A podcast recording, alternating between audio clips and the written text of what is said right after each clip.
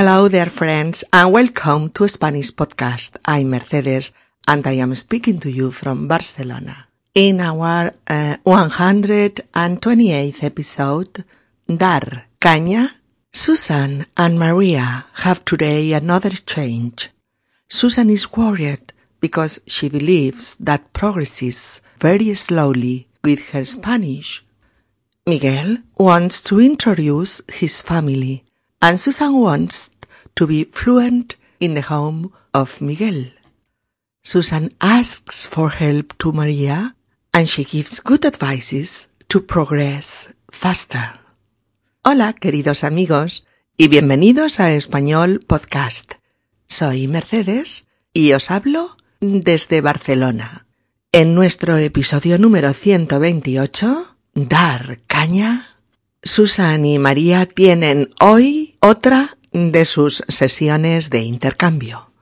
Susan está preocupada porque cree que avanza muy despacio con su español. Miguel quiere presentarle a su familia y Susan quiere hablar con fluidez en casa de Miguel. Susan le pide ayuda a María y ella le da buenos consejos para progresar más deprisa. Episodio número 128. Dar caña. ¿Y vosotros? ¿Queréis que yo os dé un poco más de caña con vuestro español? Pues solo tenéis que acompañarme un ratito y os prometo marcha. Venga, vamos a practicar buen español. María, soy preocupada. Ay, ay, ya empiezo mal. Estoy, estoy preocupada. ¿Por qué? ¿Qué te pasa? Miguel me ha invitado a cenar en su casa la próxima semana. Mm, qué bien, ¿no? Ah, sí, claro, pero, pero estoy preocupada sobre, mm, por mi español. ¿Pero por qué? Progresas mucho en todo, en comprensión, en expresión oral, en fluidez. Sí, pero iré a casa de Miguel y me poneré, um, pondré, me pondré, me pondré nerviosa, olvidaré todo y pareceré una estúpida chica extranjera que entiende nada. Mm, Susan, en este caso, doble la negación, ¿recuerdas? Pareceré una chica que no entiende nada. Eh, eso. María, por favor, ayúdame. Yo, yo quiero que tú das caña a mí para avanzar más rápido. De acuerdo. Genial tu uso de locuciones coloquiales como dar caña. Pero fíjate, has dicho quiero y luego has especificado qué quieres de mí. Entonces, oh my God, ¿ves cómo no progreso? Sé perfectamente que si quiero que tú hagas algo que tiene efectos sobre mí, eh, necesito decirlo en subjuntivo, pero lo olvido constantemente. Tranquila, Susan, venga. Di tú solita la frase, sin mi ayuda. Ok, María. Eh, yo quiero que tú des, des caña a mí para avanzar con mi español. Fenomenal. Mm, pero te daré un poquito más de caña. Ahora sin los pronombres sujeto, ni tú ni yo. Y sustituye a mí por me. Uf, a ver, María. Quiero que... que me des caña para avanzar con mi español. Perfecto, Susan, ¿lo ves? ¿Lo sabes? Solo tienes que pensarlo un poco y sale. De acuerdo, venga, te daré caña. Mm, añadiremos más cosas que puedes hacer. Por ejemplo, es importante que leas todas las mañanas un periódico español mientras desayunas, por ejemplo. That's right. Es conveniente que aproveches todas las situaciones de la vida cotidiana para hablar español. En la tienda, en el súper, en la cafetería, en la pelu, pero no solo lo imprescindible, no. Enróllate como una persiana. Vale, lo haré. ¿Qué más? Pues bueno, es muy útil que alquiles películas españolas, por ejemplo, y, y, las veas en casa. Mm, pero sin angustia, porque no vas a entenderlo todo. Pero mm, eso amplía mucho la comprensión auditiva y de la situación, eh, la expresión oral, el vocabulario, eh, las frases coloquiales, todo. Correcto, haré todo eso. Mm, es mejor que no veas la CNN ni la BBC de momento. Es preferible que veas eh, canales españoles de televisión y que oigas y veas todas las noticias en español. Bien. Pero sobre todo es necesario que te tranquilices. Llevas muy buen ritmo de aprendizaje, pero no hay milagros. Todo el mundo que aprende una lengua comete errores. No hay aprendizaje sin error. Oh, lo sé, lo sé, y, y es verdad. Necesito que tranquilizar. ¿Mm? Tú necesitas y tú te tranquilizas. Oh, sí, sí, espera. Eh, no hay dos sujetos. Entonces, no hay qué y no hay subjuntivo. Eso es. Haz la frase ahora. Necesito tranquilizar, ¿verdad? Verbo de necesidad más infinitivo. Mm, si es el, el, mismo sujeto en las dos oraciones. Y añade me. Sorry. Necesito tranquilizar. ¿A quién? Oh, sí, es interminable. Necesito tranquilizarme. Sobresaliente, un diez. Oh, ya sé que no, ya está suficiente.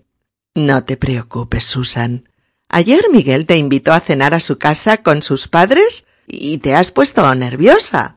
Pero mañana lo verás todo diferente. Y la noche de la cena, su familia va a ver lo estupenda persona que eres y no tu nivel de español.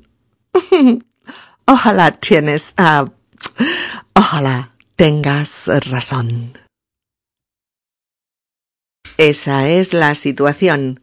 Susan va a conocer a la familia de Miguel. Llevan semanas saliendo y Miguel la ha invitado a cenar a su casa para que conozca a su familia. Susan quiere entender todo lo que digan y quiere tener fluidez y corrección al charlar en español, al contestar preguntas, en fin, casi nada. Le plantea abiertamente su preocupación a María. María, soy preocupada. Ay, eh, empiezo mal. Estoy preocupada. Típico error de traducción de I'm worried about. Hay que recordar que en español no existe soy preocupado o ser preocupado. El verbo es o preocuparse, por ejemplo, me preocupa la actual crisis económica, o estar preocupado. Por ejemplo, estoy preocupada por la cena con la familia de Miguel. Es decir, me preocupa más el objeto de la preocupación o estoy preocupado más por más el objeto de la preocupación. María se sorprende al ver a Susan tan alterada, por eso le pregunta ¿Por qué? Claro, ¿por qué estás preocupada? ¿Mm? ¿Por qué? ¿Qué te pasa? ¿Qué te pasa? Y Susan le explica que Miguel la ha invitado a cenar a su casa, o en su casa también, la próxima semana. A María le parece una noticia estupenda, por eso dice, qué bien, ¿no? Qué bien, ¿no? Y Susan le dice Sí, claro, pero estoy preocupada sobre eh, por mi español. ¿Mm? Sí, claro, pero estoy preocupada por mi español. María no entiende su preocupación. ¿Pero por qué? Progresas mucho en todo, en comprensión, en expresión oral, en fluidez. Y es verdad, Susan entiende deprisa lo que oye y, contesta con una cierta agilidad y corrección, con fluidez, a pesar de no llevar excesivo tiempo con el español. Pero nuestra Susan está preocupada porque quiere causar eh, una buena impresión a la familia de Miguel y piensa quiero entender lo que hablan entre ellos. Quiero entender lo que dicen. No quiero quedarme pensando. Quiero responder con agilidad, con fluidez. Ese día quiero dominar mejor el español. No quiero sentirme insegura. Quiero estar tranquila, no ponerme nerviosa. Le dice a María. Iré a casa de Miguel y me pondré. Ok, me pondré nerviosa, olvidaré todo y, pareceré una estúpida chica extranjera que entiende nada. Madre mía, pero si Susan habla muy bien español. sí, pero ella quiere más. ¿Os habéis fijado? Ella, Susan, eh, tiene que pensar este uso tan normal y frecuente para los nativos españoles con el verbo poner se, que indica un cambio de estado o una reacción ante una situación. ¿Mm? Es ponerse más adjetivo. Eh, por ejemplo, me pongo muy nervioso con los exámenes. O David se pone muy nervioso cuando tiene que hablar en público. O Rosa se pone muy nerviosa cada vez que tiene que entrevistarse con su ex para hablar de los niños. O Tranquilo, no te pongas nervioso. Tienes que estar tranquilo para tu entrevista de trabajo. Oh. Durante el concierto se prendió fuego en el escenario, pero aunque lo apagaron inmediatamente, los asistentes se pusieron muy nerviosos y hubo escenas de pánico. Etcétera. Pues eso cree Susan, que se pondrá nerviosa, que olvidará todo y que parecerá una tonta que entiende nada. Ahí María le recuerda que en este tipo de frases en español hay doble negación. Y es que es muy diferente del inglés. Cuando hay un término negativo, después del verbo, necesita otra negación antes del verbo. Eh, estas frases son típicas. No sé nada. O no vino nadie a la fiesta. O no hay ningún problema. O bien no se pone nunca al teléfono. ¿Vale? Así cuando Susan dice pensarán que es una tonta que entiende nada. Es una frase incorrecta, ¿vale? Sería pensarán que es una tonta que no entiende nada. Susan le pide ayuda a María para avanzar más deprisa. Por favor, ayúdame. Y especifica lo que quiere. Quiero. Quiero. Verbo prodigioso que tenemos que aprender a usar en su forma más sencilla. Quiero un helado. Quiero más sustantivo. O bien, quiero viajar por todo el mundo. Quiero más infinitivo. Quiero viajar. Porque yo quiero algo que recae sobre mí mismo, viajar. Yo lo quiero y seré yo mismo quien lo haga. Mismo sujeto de querer y de viajar. Por lo tanto, quiero más infinitivo. O quiero que, en este caso, yo quiero algo que otra persona hará y que tendrá efectos o influencia sobre mí yo tengo un deseo sobre otra persona distinta a mí.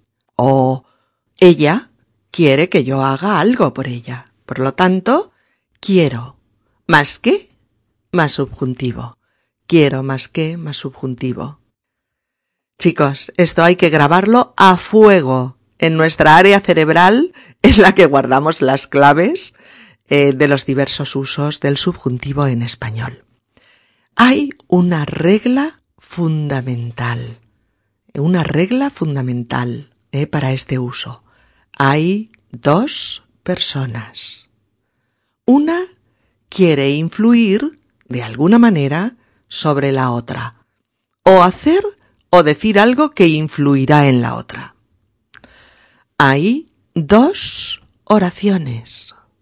La primera con un verbo principal en indicativo, un verbo que puede significar querer, desear, valorar, necesitar, aconsejar, mandar, eh, influir, dudar, expresar sentimientos subjetivos, expresar incertidumbre o inseguridad, expresar posibilidades, plantear hipótesis, etc. ¿Vale? Este primer verbo va en indicativo. Después hay un nexo entre las dos oraciones que es que y el verbo de la otra oración en subjuntivo. El verbo de la otra oración en subjuntivo. Esa es la regla.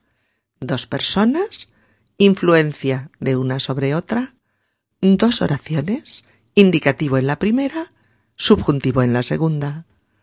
Un nexo entre ambas, que, y el verbo de la segunda oración en subjuntivo. Venga, unos cuantos ejemplos con esta regla. Por ejemplo, quiero que me ayudes. Quiero que me ayudes. Yo quiero que tú me ayudes a mí. ¿Mm? O necesito que me aconsejes. Necesito que me aconsejes. Yo necesito que tú me aconsejes a mí. O bien, ¿quieres que te traiga un helado? ¿Quieres tú que yo te traiga un helado? ¿Mm? Yo a ti. ¿Quieres que te traiga un helado? O bien, mis padres desean que Jorge y yo nos casemos. ¿Veis? Ellos nos desean algo a nosotros. O el jefe nos sugiere que hagamos horas extra para acabar el trabajo. Él a nosotros. ¿De acuerdo? O bien, la empresa ha prohibido a los trabajadores que secunden la huelga. ¿Mm? Ella a ellos. A ver, algunos más. Eh, Carlos le ha dicho a Sonia que se decida de una vez entre Raúl y él. ¿Vale? Él le ha dicho a ella que haga algo, que se decida de una vez. O Isabel duda mucho que le suban el sueldo el próximo año. Ella duda en relación a su empresa. Isabel duda mucho que le suban el sueldo el próximo año. O no estoy seguro de que Blanca me perdone mi infidelidad. Yo dudo sobre Blanca. No estoy seguro de que Blanca me perdone mi infidelidad. O me alegro mucho de que progreses con tu español. Yo me alegro de que tú progreses. ¿Veis? Me alegro mucho de que progreses con tu español. Queridas amigas y queridos amigos, cambiemos el chip y aprendamos bien las reglas de uso del subjuntivo. Es verdad, hay que estudiarlas, sí, entenderlas y practicar con ellas, pero no son tan difíciles, eso sí, hay que entender cómo funciona. Susan se equivoca al principio, por eso dice María, por favor, ayúdame.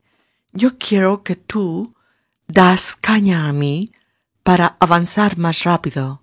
¿Mm? Dar caña. A ver, vamos a detenernos un momentito en lo que significa esta locución coloquial. Eh, dar caña es influir en algo para acelerarlo, ¿vale? Para eh, acelerar un proceso, para que algo vaya más deprisa. Es como inyectar energía, fuerza y velocidad para que algo funcione con más ritmo, con más marcha. Mm, también se usa dar caña en el sentido de provocar a otro o de discutir con otro con una cierta agresividad, ¿eh? Incluso en el sentido de reñir a alguien, de echarle una buena bronca. ¿eh? Pero aquí lo usamos en el sentido eh, de imprimir ritmo, velocidad e intensidad a un proceso, ¿vale? No confundir con dar con una caña, que sería golpear con un palo, ¿vale? Con una caña.